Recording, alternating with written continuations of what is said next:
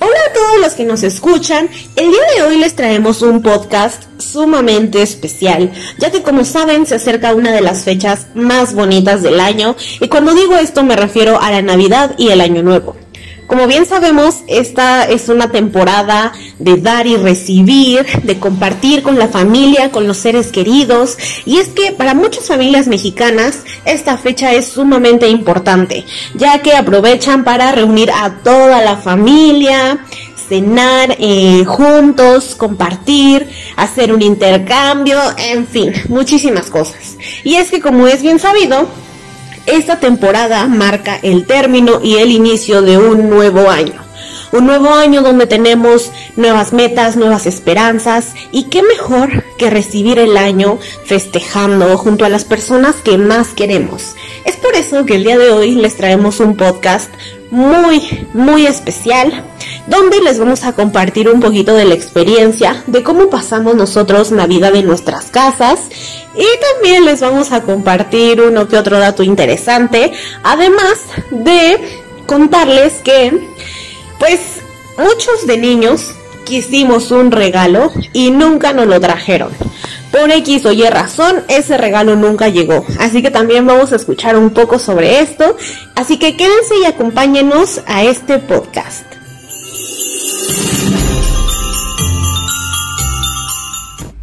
Empezaremos contándoles un poquito de cómo vivimos la Navidad en nuestra casa y también el Año Nuevo.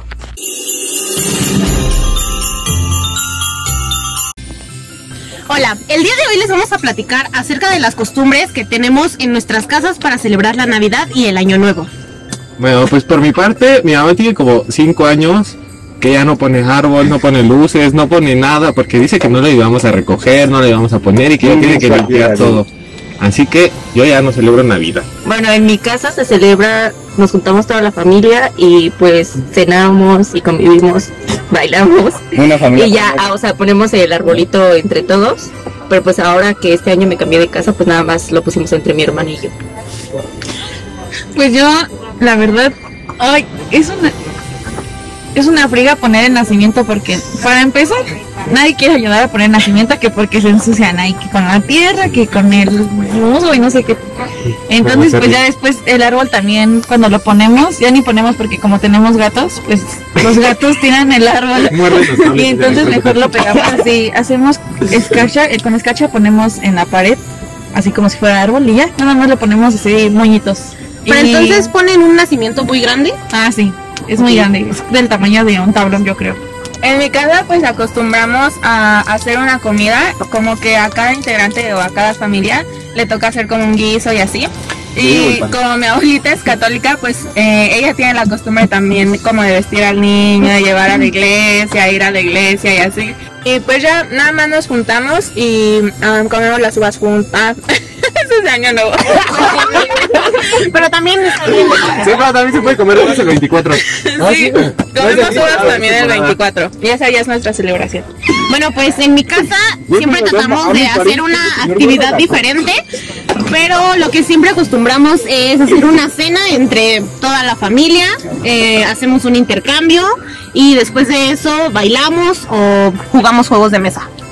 Ah, por mi parte, lo que se acostumbra en mi familia es que cada este familiar que tenemos adorna la casa. Eh, esta Navidad, por ejemplo, fuimos a conseguir un árbol natural de Navidad porque jamás se había puesto algo así en mi casa. Y el 24 lo que hacemos es cenar con toda la familia. Cada quien se encarga de llevar un guiso, el postre y cosas, ah, cosas de ese estilo. Eh, también jugamos, preparamos juegos que vemos en internet, eh, nos damos regalos, hacemos intercambios. Y pues pasamos una linda noche, la verdad.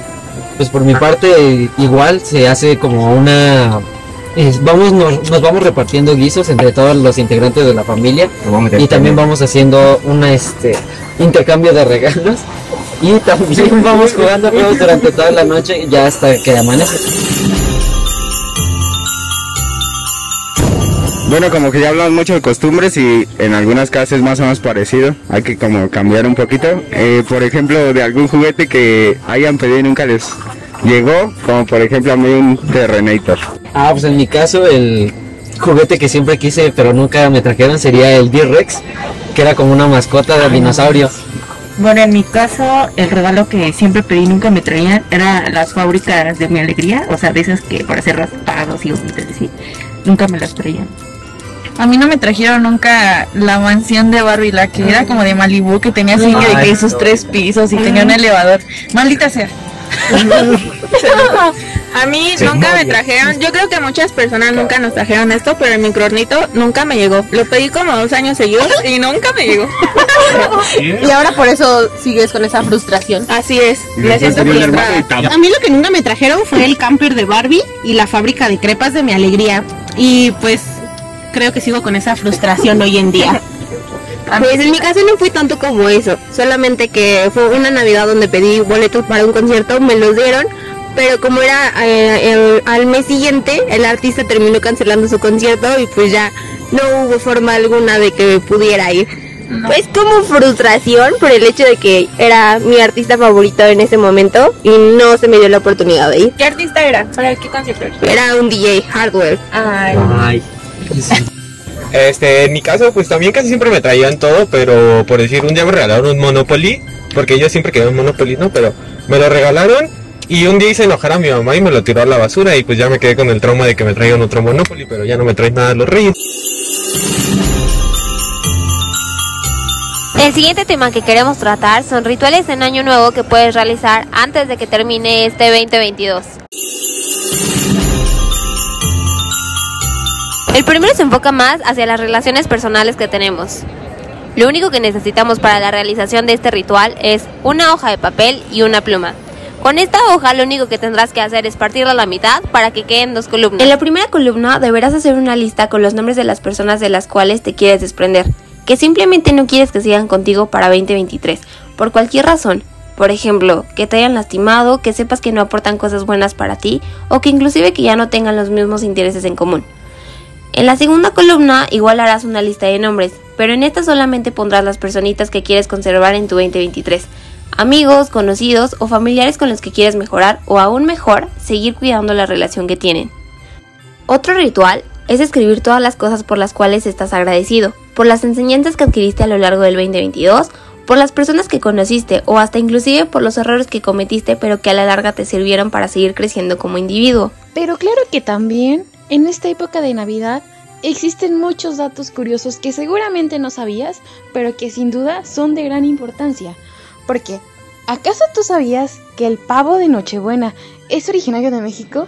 Así es, es de México, pues durante el siglo XVI los aztecas fueron los primeros en preparar el pavo de Nochebuena. Está bien raro, pero realmente es de suma importancia porque cada año puede que en tu familia lo hagan y ni siquiera sepas de dónde es originario. Así como también la canción de Jingle Bells Rock. Realmente esta canción era para el Día de Acción de Gracias. Sin embargo, se convirtió en uno de los temas más populares navideños. Por todos lados los escuchas cuando son estas épocas. Desde que inicia diciembre hasta el 6 de enero estás escucha escucha esa canción. Pero no, no todo es eso. También la canción Noche de Paz tiene más de 733 versiones. Así es, son 733 versiones. Y estas fueron creadas desde 1973. Pero eso no es todo. Martín Lutero fue el primero en decorar un árbol de Navidad. Esto lo hizo cuando vio brillar las estrellas entre ramas. Realmente él pensó y dijo, bueno, les voy a llevar un árbol a mi casa y le mostró a sus hijos que veía brillar a las estrellas mediante ese árbol. Y desde ahí se inició la tradición. Bueno, pues ha llegado el momento de finalizar con este podcast. En serio, esperamos que hayan tenido un buen rato y les deseamos una feliz Navidad y próspero Año Nuevo 2023. Nos vemos en el siguiente episodio. Hasta la próxima.